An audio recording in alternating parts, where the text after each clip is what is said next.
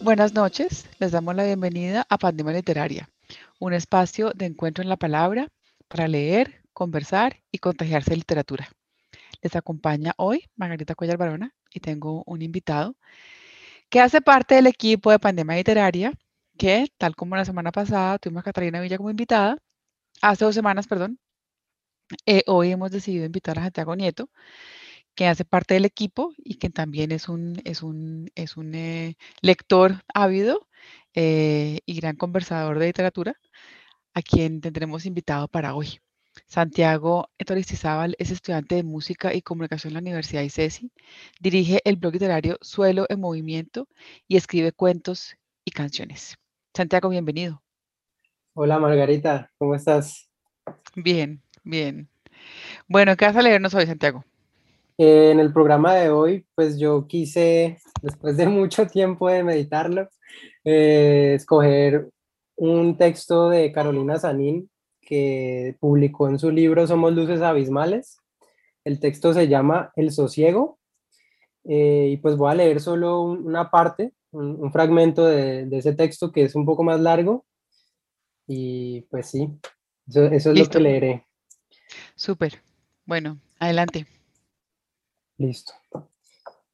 Dice así, el corazón es una bomba que bombea y las bombas que explotan y matan y destruyen son también corazones.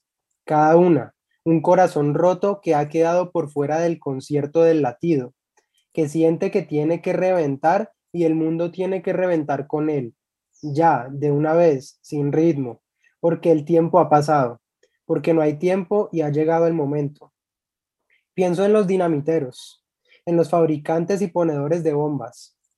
Hacen un mecanismo preciso. Con la minucia del tiempo hacen un reloj, un corazoncito exacto, paciente, lleno de leyes, cumplidor de esas leyes, y luego lo hacen estallar. También un escrito se hace así, en el pecho partido, con desesperado detenimiento, con el mecanismo y el engranaje y la cuenta del tiempo, y también para que estalle contra el tiempo pero que no explote en el cúmulo torpe de fuego y humo, sino como los fuegos artificiales, plantando un jardín en el cielo. Que no lleve la determinación de la muerte, sino la intención de la mirada, la admiración de un nuevo cielo momentáneo. La expansión del texto es visibilidad, es la transformación de la luz en figuras. La expansión de la bomba es una onda invisible de empujones. El texto no se estrella contra la tierra, ni hace una nube negra o blanca en el día, sino que, estallando en el aire de la noche, hace estrellas de vida diminuta que dan fe de la vida inconcebiblemente larga de las grandes estrellas reales. Vivir en la lectora. ¿Cuál será la hechura de esa frase hecha? ¿Cuál será el objeto de ese deseo? En ese infinitivo busco algo más que el consuelo que me daría suponer que entro en la memoria de otra cuando ella me lee que seré un recuerdo que, en ella mientras ella viva. En todo caso, la lectora lee algo que no soy. En todo lo que he escrito estoy disfrazada. Cuanto más quiero aclararme, más me exagero. Cuanto más pretendo que puedo decir lo que quiero. Y cuanto más pretendo que sé que quiero decir, más se trasluce en lo escrito el personaje que no soy. Quisiera escribir oscuramente, que solo yo me entienda, a escondidas de mí, lo que no puedo decir, para un día ver a quien me entiende en la noche, a quien yo soy. Yo sola, un día. Escribir es negro, y escribir bien, mejor y más verdaderamente es negro dentro de negro. Si hubiera algo, en, algo de mí en lo que he escrito, algo existente, y no solo la mentira de quien aclaro ser, ¿cómo podría vivir eso en quien me lee?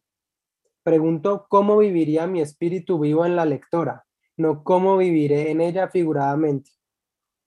¿Cómo puedo vivir en mi libro con una vida mía distinta de mi vida, no dando pistas para la memoria, sino convertida en mi deseo que desde aquí no puedo conocer? Me he hecho esta ilusión y ya se ha borrado tan pronto como quedó hecha. Que me lea alguien feliz. Vivir en alguien feliz, que entienda lo que no quise decir. ¿Qué significa feliz?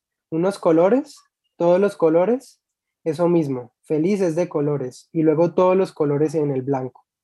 Feliz es vamos a la belleza del día. Escribir es negro. El problema es que uno sabe que contiene algo mayor que uno y no sabe cómo lo menor puede contener lo mayor. El problema es cómo decir nosotros. El problema es el amor. ¿Dónde está lo que es más grande que yo? El amor, mi amo, si está en mí, pero no cabe en mí. ¿Dónde estoy? ¿Qué me contiene para que yo pueda contener lo que es más amplio que yo? Uno escribe para saber dónde está, porque se da cuenta de que nunca sabe dónde está. No sé qué ha pasado en los días que han pasado por esta habitación, esta caja, esta casa o este mundo, donde no me encuentro. No sé qué es este lugar. El que se ve ubicado está cautivo, y el cautivo no conoce la cárcel donde ha ido a parar. La libertad es disponerse a conocerla. ¿El texto está afuera o está adentro? Ponerse en el texto es ubicarse. Hablar en el texto es decir que desde aquí veo cuánto me rodea y que desde este lugar ningún otro lo había visto. Escribir es manifestar que mi cabeza es el centro del cielo y es hacer lo que sea. Ponerse en el texto es desubicarse. Escribir es perder la posición. Es manifestar que los ojos que me son desconocidos son todos la estrella central de la galaxia y es hacer que lo sean. Tratar de conocer el lugar es moverse, no parar, no ir a ningún lado, no moverse.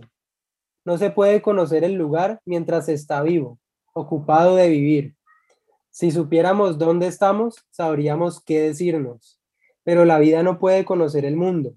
Para conocer el mundo hay que haber muerto. Uno escribe para hacer un lugar. El texto es un país. Tiene leyes que lo constituyen. Escribir el texto es hacer las leyes del texto y, al hacerlas, encontrarlas. Y, al encontrarlas, disponerse a cumplirlas, querer incumplirlas. Escribir un texto es todavía no poder cumplirlo ni violarlo, es prometerlo. Uno escribe, abre un espacio donde podría estar, o un espacio que podría ser lo que prometió que uno sería. La expresión es la apertura de un lugar externo donde se despliega y se dispone, donde toma posiciones y se ordena lo que adentro tiene un orden incognoscible, lo que adentro existe increado. Uno escribe para estar en varios lugares a la vez, o en dos. ¿Será posible un texto que no fuera un espacio? Sería compactísimo, no tendría aire, en él no sonarían las palabras, sería denso como el núcleo de una estrella, invisible para el ojo humano, como el núcleo de una estrella, pesadísimo, ilegible pero conjeturable, como el núcleo de una estrella. No sería un texto, Crear un texto es someterse a las distancias, a la dilatación, a la separación, al desprendimiento. Escribir es ponerse, ir poniéndose y no parar. Escribo en una lengua que se formó lejos de aquí. Alguien que sigue en mi sangre trajo esta lengua de otro mundo, donde él había sido de una forma que quería olvidar, donde lo había vestido una pobreza que él quería negar en medio del océano tuvo que morir para llegar aquí y volverse otro. De su viejo mundo traía su lengua entera como una palabra que se trae del sueño, solo que del sueño no se traen palabras y ni se trae nada más que el miedo y el deseo. Escribo en una lengua que se formó sin ver nada de lo que había en este lado. Hablamos este latín en la selva, en la selva del jaguar, en la, de la guerrilla, del indio quebrantado, de la secuestrada y la araña gigantesca. Escribir en español americano es estar perdido y pedir redobladamente un lugar donde se pueda hablar.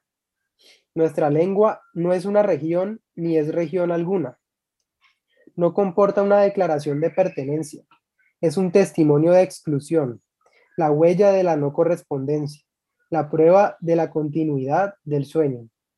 En esta lengua declaramos que queremos hacer una nueva ley y también librarnos de la ley. Lamentamos tener esperanza y saber que no la tenemos. En cada palabra queremos enriquecernos y encontramos otra vez la muerte, como el español en América. No es madre ni es mundo nuestra lengua, en la que ya se supo cómo es estar muerto. Esta lengua es el más allá. La imaginación es el amor, el vínculo entre lo visible y lo realmente existente. Imaginar es estar atento a lo que hay, buscar el lazo entre las cosas, reconocer y esbrozar los caminos que llevan de una a otra y abrir caminos diferentes que lleven de otra a otra. Es moverse a través de las cosas y con ellas, vinculándolas, vincularse. En la imaginación viven los caminos. Si he pensado, ha sido porque amaba, porque quise recorrer el camino entre aquí y allá. Si he tenido un pensamiento, es porque he sido amada, porque se quiso que yo recorriera el camino. Amar es estar en otra parte. El que ama dice, estoy donde no es aquí. Pero el que dice no aquí, dice en el momento de decir aquí que no está allá. Entonces, amar es ir. Esto debe ser la intimidad, reconocer que se está en el lugar donde se sabe que no se está. La intimidad es la insistencia.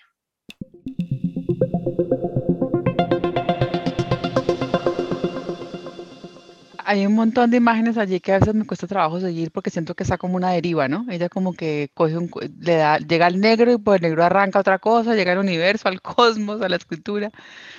Sí. Pero contanos por qué, por qué los escogiste. Bueno, pues el, el, texto lo escogí porque, porque, bueno, no sabía primero si escoger algo narrativo o, o no. Y en últimas me decidí por este porque porque, digamos, siento que me, me impactó mucho pensándolo desde la perspectiva del escritor y de leer, de también como lector, que digamos en este programa todos somos lectores y escuchamos eh, un texto, pero escuchar a un lector o leer a, perdón, escuchar a un escritor o leer a un escritor hablando sobre su escritura, me parece como, no sé, apasionante, me parece muy increíble aunque sea de la forma así, no más literal o, una forma muy, digamos, sí, como hilando poética, y, e hilando muchas imágenes eh, diferentes, ah, como que no puedo evitar sentir que muchas de esas imágenes yo las he visto, ¿sí? Sí, antes de, antes de verlas en el texto, en este texto, eh, yo ya había pensado cuando me, cuando me enfrenté, digamos, a, a escribir algo, que eso era escribir algunas cosas y otras no, otras no, otras también es como, como es ver lo que ella está diciendo ahí y no entender absolutamente nada, pero luego parar un momento y decir, ¿cómo así? O sea, ¿cómo así que, por ejemplo, escribir es como negro? Negro, sí, o lo, o lo que estar feliz en los colores, pero que escribir es negro o, que escribir es como una bomba, solo que la bomba es, en este caso es plantar jardines en el cielo. O sea, esa es una frase que desde la primera lectura se me quedó muy fuerte, lo de como de escribir es plantar jardines en el cielo. Y yo al principio decía, ¿cómo así? O sea, ¿cómo así? Pero, pero me gusta mucho, justo por lo mismo que decías, por lo que uno se puede perder de pronto también escuchando esto, me gusta mucho cómo ella eh, así como ya dice aquí que imaginar es, es como buscar el, lazo entre las cosas y reconocer el camino que lleva de una a la otra. Es como que todo el texto es ella cogiendo una cosa y, y o sea, escribe un párrafo sobre una idea y luego salta a otra cosa. Pero sí, es una deriva. Sí, pero todo está conectado como en esta misma pregunta de qué es escribir o, o, qué, o también relacionar la escritura con algo que es más grande que uno, como el amor, por ejemplo.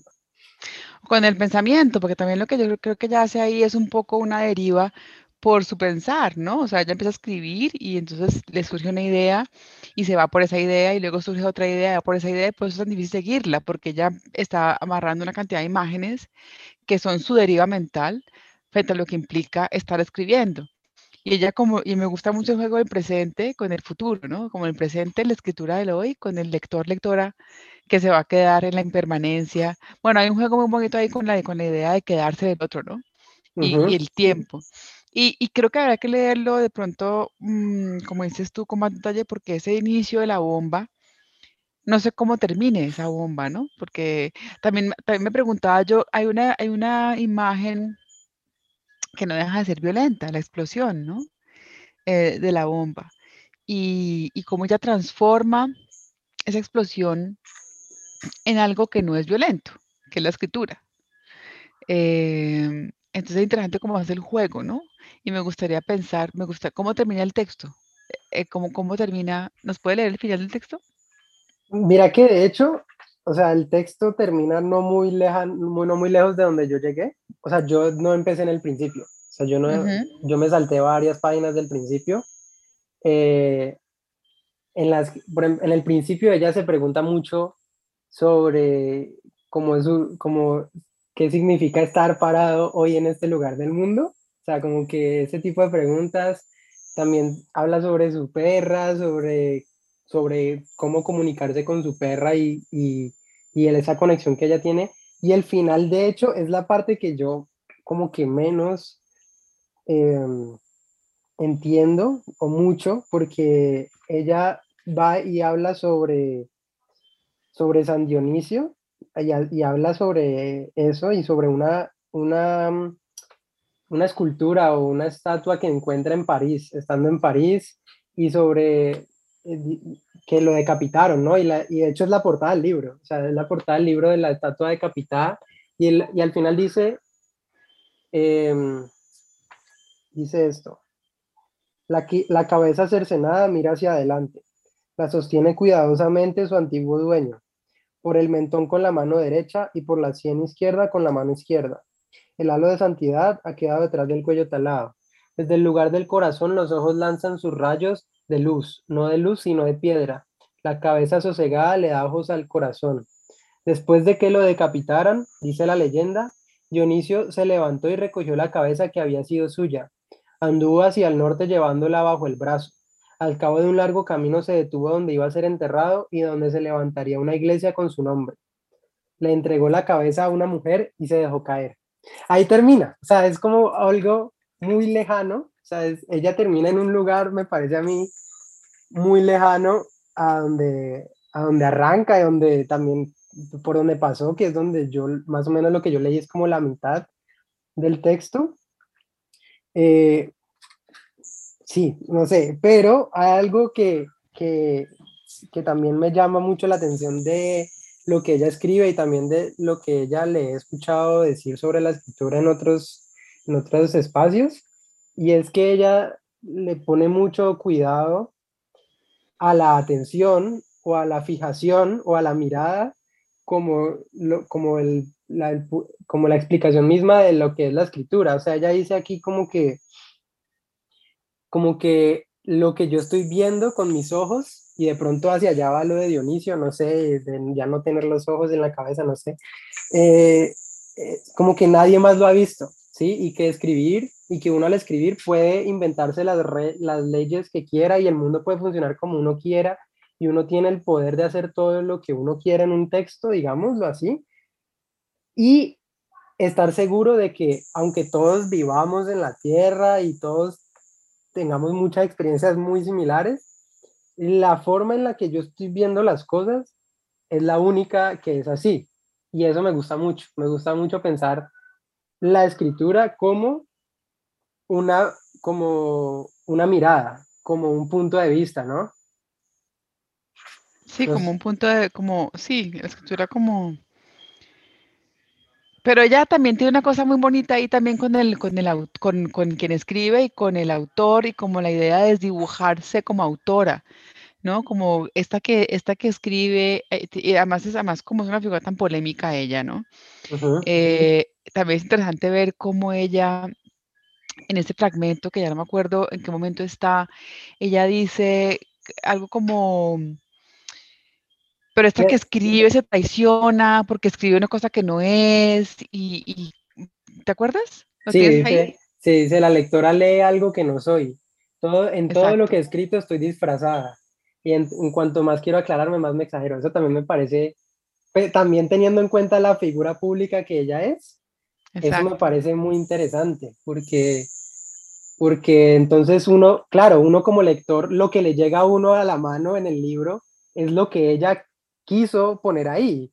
Digamos, no es tampoco su mirada transparente, escaneada, puesta ahí impresa, sino una, un disfraz, una elaboración que ella hace y uno al leerla uno cree, ¿no? Uno generalmente, o a mí me pasa mucho, que cuando uno lee cualquier autor, digamos, está contando alguna narración, algo, uno como que más o menos quiere intentar encontrar por dónde eso es autobiográfico o por dónde eso le pasó al autor, ¿no? O qué cosas de aquí le habrán pasado al autor. Y en últimas, nunca tampoco podemos saber eso del todo. Hmm. Además, ella me parece que también es generosa porque dice que el lector, la lectora, y habla de la lectora, ¿no? No la lectora, sino la lectora, eh, pone, pone también de su parte, es decir, no, no, no es el texto, también está en cómo se lee ese texto, ¿no? Como el ejercicio de lectura también es un ejercicio de imaginación. Es decir, no todo está allí escrito, sino también es cómo la lectora se apropia ese texto, lo reinventa, lo interpreta y que a veces supera, digamos, lo que la, autora eh, o, cambia lo que la autora está proponiendo, ¿no? Sí. Eh, eh, ¿Cómo llegaste al libro, Santiago? Ah, de hecho, ya me acordé. el libro me lo recomendó una profesora de la universidad, eh, se llama Carolina Charry. Eh, yo tuve un curso con ella el año pasado que se llama El arte de contar historias.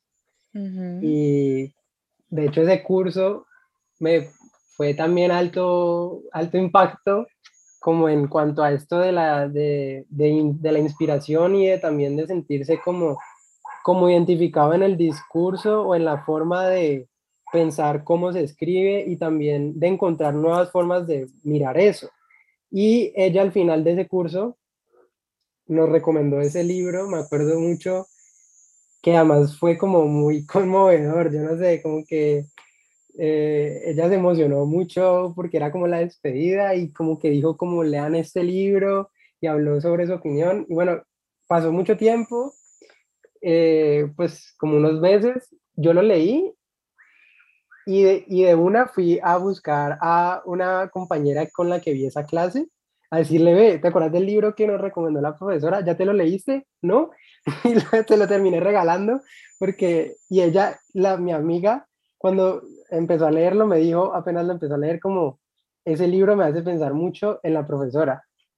Entonces eso me, me acordé de eso. Y, fue, fue bastante especial, pero hablando ya también de lo que ha pasado después de encontrarme con el libro y con la autora, porque es la primera cosa que yo leí sobre Carolina Sanín. Eh, pues yo antes la conocía por su, su personalidad de tuitera y, y, y, su personalidad pública bastante polémica, eh, pero nunca había leído realmente algo más allá de, de pronto algunas columnas, y cuando me encontré con este libro, me encontré con algo que me pareció muy, muy chévere y es como, como, incluso en cosas tan enredadas como estas, o incluso en cosas no narrativas, sentir que la lectura puede ser disfrutable. O sea, eso lo sentí totalmente con este libro.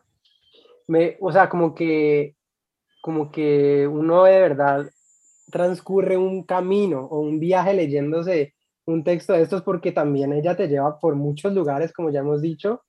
Y este texto en particular, el, primer ensayo de este libro que se llama El sosiego, ya lo he leído como cinco veces y probablemente las cinco veces todavía hay cosas que no termino de entender o como que me siguen llamando la atención.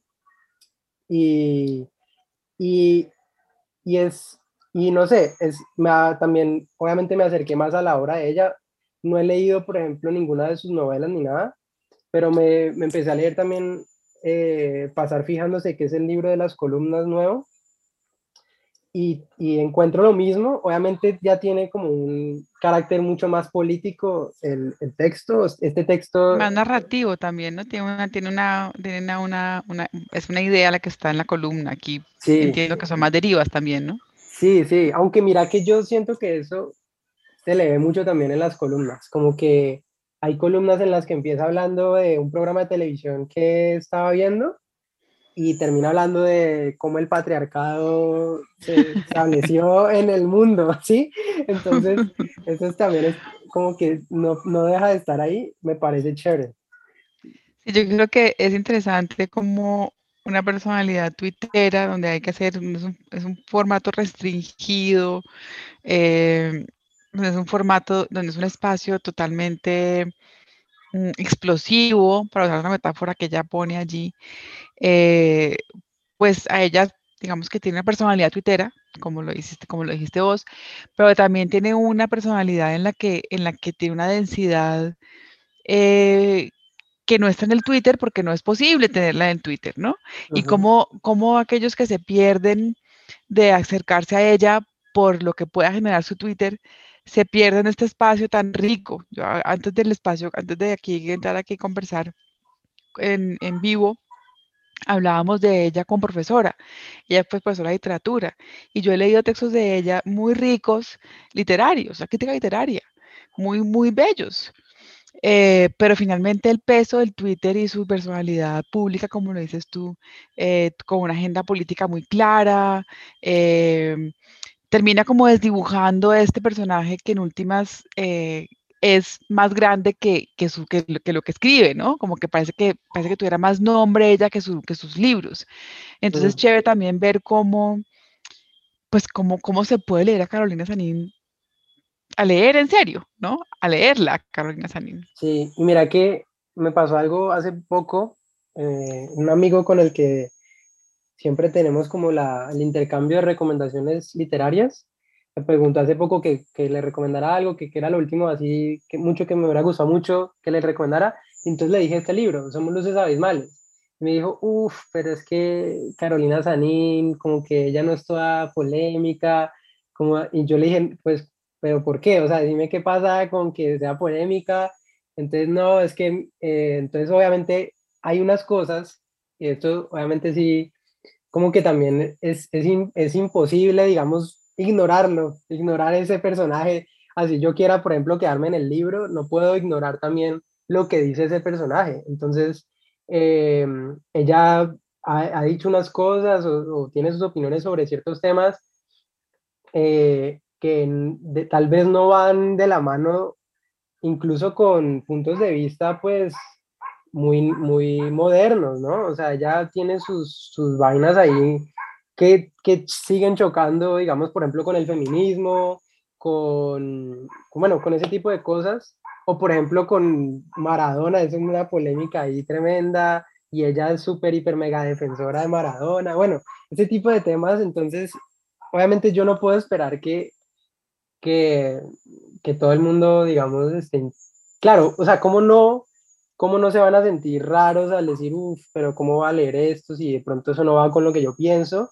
Pero yo le decía a él que justamente, a ver, yo no lo haría tampoco con, con personas que de pronto sí, yo digo, no, o sea, ni por el carajo le algo que hizo esa persona porque hizo algo que fue, pucha, se me pasa de la raya a mí, pero, mm. pero con Carolina Sanín yo pienso que aunque uno no esté de acuerdo con sus opiniones, leerla y entender y, y, digamos querer entender ese personaje leyendo lo que tiene para decir y la forma como lo dice es muy interesante, más allá de si uno al final esté de acuerdo, ¿no? O sea, como que sí. eso es un tema complicado. Es que en últimas ella tiene opiniones matado a nadie. O sea, no es, es como la, la, la, gente que le tiene mucho miedo y la demonizan, pero en últimas, ella no ha matado a nadie, no ha cometido ningún acto violento, tiene opiniones, las expresa. Y yo creo que también a veces es provocadora. Ella es provocadora también. Yo creo que a veces dice cosas por provocar, como pico por picar la lengua. Sí, digamos, sí, sí. No, no, es, no es exactamente, digamos, una, una, una, un recurso que le salga bien siempre, porque a veces le sale muy bien, pero creo que también hay algo de provocación allí. Y me gusta, por eso me gusta ese momento en el que ella dice en el texto que lo que, que soy exagero cuando narro, ¿no? Como voy a escribir algo exagero. Yo pienso como que, bueno, no, me queda muy difícil, digamos, desdibujar esa figura pública de ella con ese fragmento del texto. Entonces me lo imagino como exagerando en sus, en sus twitters, me lo imagino como, pero creo que es difícil también desdibujarla a la figura de ella, que es lo que ella está pidiendo a la lectora.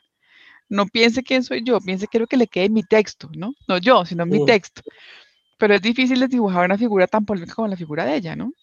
Pero también es cierto que también hay que leer como lo que yo decía, hay que leer un poquito más allá de Twitter, hay que leerla. Twitter son tres, tres frases. Eh, yo leí Los Niños y me pareció una novela muy bella, muy, muy bella, eh, muy, muy sutil, eh, cosa que no ella en sus Twitters, ¿no? Entonces también creo que hay, hay espacios para, para, ciertos formatos y hay que esperar.